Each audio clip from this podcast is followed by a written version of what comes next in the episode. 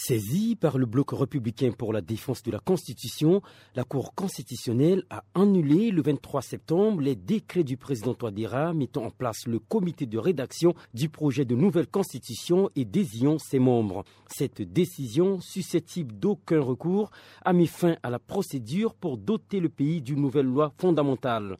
L'opposition jubile et exige le respect de la décision de la Cour constitutionnelle.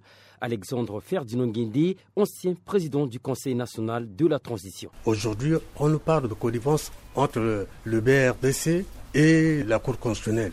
Je pense que nous sommes dans un état de droit. Personne n'est au-dessus de la loi. La Cour constitutionnelle n'a fait que dire le droit et tout le monde doit respecter ce verdict de la Cour constitutionnelle. De son côté, le gouvernement affirme avoir pris acte de cette décision, mais celle-ci passe mal pour les proches du pouvoir. Mathurin Dimbelenakwe, coordonnateur du mouvement Centrafrique Debout. La Cour constitutionnelle a annulé des actes, les décrets mettant en place le comité chargé de rédiger le projet de la nouvelle constitution de la République centrafricaine. Mais la Cour constitutionnelle n'a pas interdit, puisqu'elle n'a pas cette compétence, elle n'a pas ce pouvoir, elle n'a pas interdit au président de la République, elle n'a pas enlevé le pouvoir, l'initiative de convoquer le peuple centrafricain pour dire oui ou non sur un projet d'une constitution. Le Front républicain, une des organisations qui militent pour le changement de la constitution actuelle, lance une nouvelle campagne pour demander la tenue d'un référendum constitutionnel. Héritier Doneng, son coordonnateur. Nous sommes statués sur euh, l'article 9 de la décision de la Cour constitutionnelle qui a demandé au chef d'État, s'il y a un souci, il pourrait aussi convoquer le peuple par un référendum. Nous venons de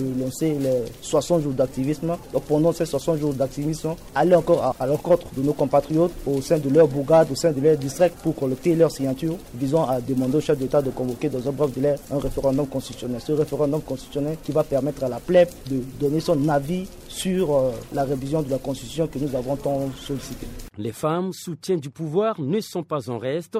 Le Cercle des femmes républicains a remis, fin septembre, un mémorandum au chef de l'État pour demander la consultation du peuple par référendum. Cette idée est partagée par Muammar Bengue-Bossin, président du Front populaire Zokwezo, un parti politique qui se dit anticolonialiste. Quand on nous dit que l'actuel président de la République ne peut pas soumettre à référendum le projet d'une nouvelle constitution, parce qu'il n'y a pas de procédure d'abrogation prévue, c'est de la politique, ce n'est pas du droit. Ça veut dire que c'est une mauvaise interprétation de la Constitution. Nous avons proposé au président de la République, on continue à lui proposer de saisir le peuple directement par référendum.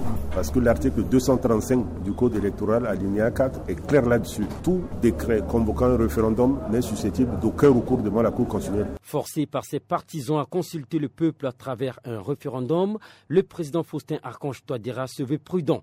Lors de la réception du mémorandum du Cercle des femmes républicaines devant le palais présidentiel à Bangui, le chef de l'État a indiqué avoir besoin de temps pour réfléchir. Freeman Sipila, Bangui, pour VOA Afrique.